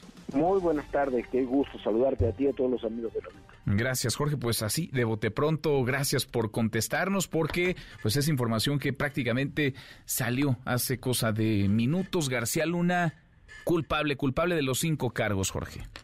Mira, eh, la discusión de culpabilidad de, García Luna eh, tendrá que terminar de ser procesada con las mociones que anunció la defensa que, va a presentar, pero será muy difícil de, de echarla atrás, aunque se apele. ¿Por qué? Porque la justicia estadounidense eh, así funciona y decidió en este caso una condena contra Genaro García Luna sin que se hubiera presentado una sola prueba material. Eso quizás es lo, lo más delicado del tema. Y si miramos un poco más allá de, del propio García Luna, nos encontramos con, con otro desafío que no es eh, menor. Con base a testimonios de testigos protegidos, se puede procesar en Estados Unidos a cualquier funcionario público que haya trabajado no en temas de seguridad en el pasado, en el presente o en el futuro. Eh, veamos, por ejemplo, el caso de Manuel Bartlett, que yo no creo que sea responsable de eso, ¿eh? lo, aclaro, pero según la DEA, desde 1985 fue uno de los responsables del eh, caso de Enrique Camarena, del agente de la DEA que fue secuestrado y asesinado por Caro Quintero y el cártel de Guadalajara en aquellos años. Con ese mismo argumento se implicó a funcionarios eh, militares eh, en declaraciones que siempre ha mantenido la DEA. Con ese mismo argumento eh, se detuvo al general Cienfuegos, como en algunos de los mismos testigos que tenemos ahora, hace también unos años y fue liberado porque el gobierno mexicano en ese caso sí demandó que fuera liberado por precisamente por la falta de pruebas me parece que es un, un, riesgo y me parece que muchos van a festinar ahora la, la, la declaración de culpable de García Luna, pero me parece que es un riesgo político que algunos tendrían que medir, el no reaccionar ante este tipo de procesos. Si el proceso eh, hubiera sido mantenido eh, ante un juez y no ante un jurado, muy probablemente el juez lo hubiera desechado por falta de pruebas. El jurado en Estados Unidos, lo decíamos en otra oportunidad, es lo mejor y lo peor que tiene el sistema de justicia de Estados Unidos, porque son ciudadanos que en mucho deciden por sus emociones o por la información que tienen sobre a lo largo de su vida sobre las distintas historias. Y lo que vimos en Brooklyn, y ni siquiera estoy juzgando si García Luna es realmente responsable o no de estos delitos. Lo que vimos en Brooklyn también ya lo habíamos platicado, es prácticamente un proceso eh, contra el narcoestado mexicano. Así fue presentado y así se debe entender. Y va de la mano, eh, Manuel, con lo que dijo la, la directora, la administradora de la DEA en el Congreso la semana pasada, lo de que declararon Bob Menéndez, Tim Scott, Ted Cruz, lo de los fiscales republicanos, me parece que tenemos una situación que habría que analizar con mucho mucha claridad, con mucho cuidado, porque va a tener repercusiones para el futuro. Pues sí, porque ese ese lodazal, ese e, esa ese esa que hemos visto volar que embarra medio mundo, pues eh, no no se termina, no se detiene aquí, queda la mala reputación y por supuesto la mala imagen. Ahora Jorge son cinco de cinco, es decir, el jurado encuentra culpable a García Luna en los cinco cargos por los que estaba sentado en el banquillo de los acusados. ¿Qué qué le esperará a quien fuera secretario de Seguridad Pública con Felipe Calderón? ¿Cadena perpetua, Jorge? Y yo no, no sé los, los cargos, eh, depende cómo el juez los interprete. El juez estaba diciendo precisamente eh, que será hasta el 27 de junio que tomará la decisión de qué condena se aplica, porque precisamente es lo que tiene que analizar. ¿Qué delitos son? ¿Cómo se van eh, esos delitos compaginando entre sí? Si se superponen, en realidad todos los delitos están relacionados, pero yo creo que en la forma en que se dio la condena, el, la menor de las condenas por estos delitos serían 20 años de prisión. Sí, pues sí. Pues sí, porque además son cinco, decíamos, son tres por eh, tráfico de cocaína, uno más por delincuencia organizada y otro por dar declaraciones eh, falsas. Eh, García Luna que decidió no, no hablar, lo hizo únicamente en su defensa y en defensa de su patrimonio, su, su esposa. Fueron 26 testimonios, muchas palabras, Jorge, muchos dichos, pocas dirías, pocas pruebas, pocos elementos tangibles de prueba. Hay muchos testimonios, están lo de los seis, siete narcotraficantes importantes que estuvieron, que son los que declaran eh, la culpabilidad en los hechos de García Luna, porque todos los demás, los otros cerca de 20 que hubo, eh, recibieron temas tangenciales, pero ninguno pudo decir sí. comenzando por Anthony Wayne, el ex embajador, sí, yo vi a García Luna o lo tuvimos pruebas. Eh, creo, creo que es eh, en ese en ese esquema va a ser eh, muy difícil avanzar eh, en el proceso contra García Luna, eh, contra otros funcionarios mexicanos, si el gobierno mexicano toma posiciones eh, mucho más firmes. Yo creo que eso es fundamental. Eh, el gobierno mexicano tiene que asumir que lo que está en, creo que ese es el tema central de todo este asunto. El gobierno mexicano tiene que asumir, el Estado mexicano tiene que asumir que lo que se está enjuiciando es a México como un narcoestado. Yo no sé si García Luna, insisto, es parte del cártel de Sinaloa o apoyó al cártel de Sinaloa o no, pero lo que sí sé es que tiene que haber pruebas materiales mucho más sólidas. Tú dices, bueno, son cinco de cinco casos, sí, pero los cinco casos están relacionados. Entonces eh, se alimentan uno al otro, pero habrá que ver, habrá que ver qué es lo que sale de todo esto, porque me parece que hay, muchos funcionarios que, eh, que distintos adversarios políticos o distintos personajes ya desde ahorita se han ido, están en Estados Unidos, se han presentado como testigos protegidos de la DEA, la DEA los está interrogando por distintos casos, mucho más coyunturales. Entonces, mm, creo que ahí hay, hay un tema de fondo que trasciende incluso a García Luna y que se puso de manifiesto también con el caso del general Cienfuegos.